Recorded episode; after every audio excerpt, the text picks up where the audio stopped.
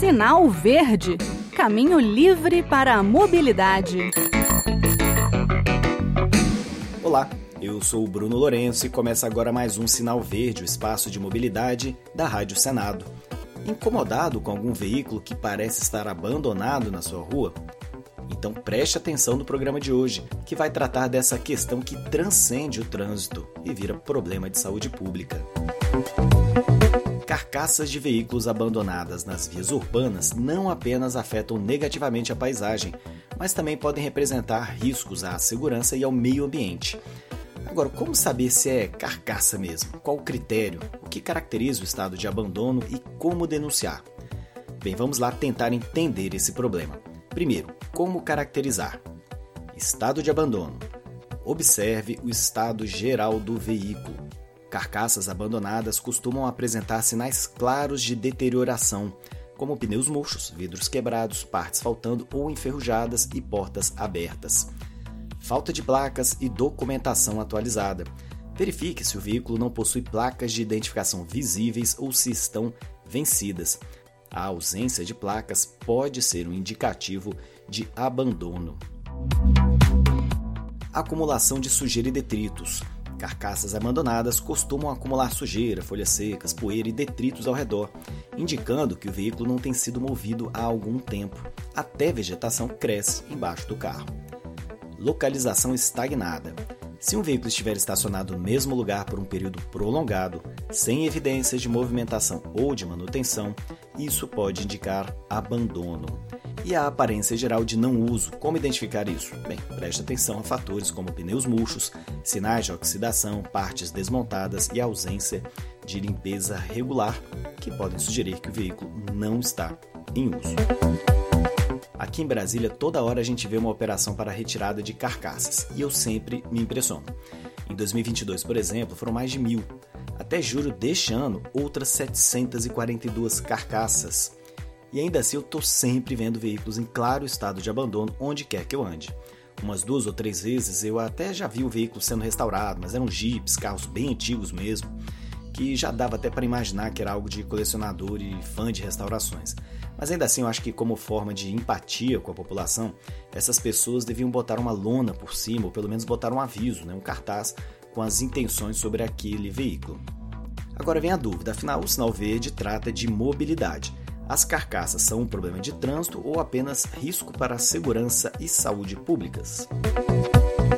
De acordo com o Código de Trânsito Brasileiro, é proibido veículo estacionado na via ou em estacionamento público sem capacidade de locomoção por meios próprios e que, devido a seu estado de conservação e processo de deterioração, ofereça risco à saúde pública, à segurança pública ou ao meio ambiente, independentemente de encontrar-se estacionado em local permitido. Artigo 279-A do Código de Trânsito. O veículo em estado de abandono ou sinistrado poderá ser removido para o depósito fixado pelo órgão ou entidade competente do Sistema Nacional de Trânsito, independentemente da existência de infração à legislação de trânsito nos termos de regulamentação do CONTRAN.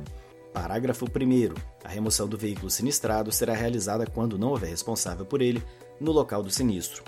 Parágrafo 2 aplicam-se à remoção do veículo em estado de abandono ou sinistrado, ou seja, aquele que passou por uma batida e às vezes está esperando o conserto, as disposições constantes no artigo 328, sem prejuízo das demais disposições deste Código. O que diz o artigo 328? O veículo apreendido ou removido a qualquer título e não reclamado por seu proprietário dentro do prazo de 60 dias, contado da data de recolhimento, será avaliado e levado a leilão, a ser realizado preferencialmente por meio eletrônico. Viu porque ali no início do programa eu falei bastante como caracterizar um veículo em estado de abandono? É porque está lá no Código de Trânsito. E vale lembrar né, que um carro abandonado está ocupando uma vaga, legal ou irregular, um espaço que é de todos e acaba contribuindo para tornar o espaço urbano mais caótico, e por isso esse olhar do Código de Trânsito Brasileiro para o assunto. E como é que funciona esse processo de apreensão? Basta o guarda chegar e levar? Bem, há um cuidado para evitar abusos e denúncias falsas, mas hoje, a partir de 30 dias de abandono em via pública, já seria possível falar em remoção do veículo.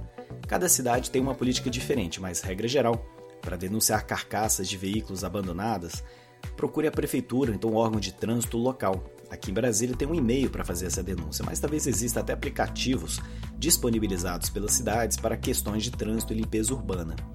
Uma vez denunciada, a carcaça abandonada é verificada pelas autoridades de trânsito. Alguns municípios colocam adesivos de aviso em veículos abandonados antes de proceder à remoção. Fique atento a esses avisos, pois eles podem indicar que o veículo está sob investigação.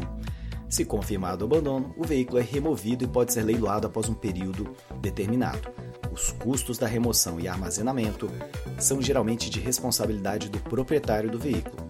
E caso não haja pagamento, o débito é inscrito na dívida ativa do município. Enfim, a presença de carcaças de veículos abandonadas é uma questão que vai além do aspecto visual, afetando a segurança e o meio ambiente. Conhecer a legislação e os procedimentos para denúncia são mecanismos essenciais para manter nossas vias públicas limpas e seguras. Curtiu o programa de hoje? Fale com a gente. O nosso e-mail é radio@senado.leg.br e o WhatsApp da Rádio Senado é 61 98611 9591. Os episódios anteriores podem ser encontrados com uma busca na internet por Sinal Verde Rádio Senado ou então na página www.senado.leg.br barra rádio barra podcasts. Um abraço e até o próximo programa. Sinal Verde Caminho livre para a mobilidade.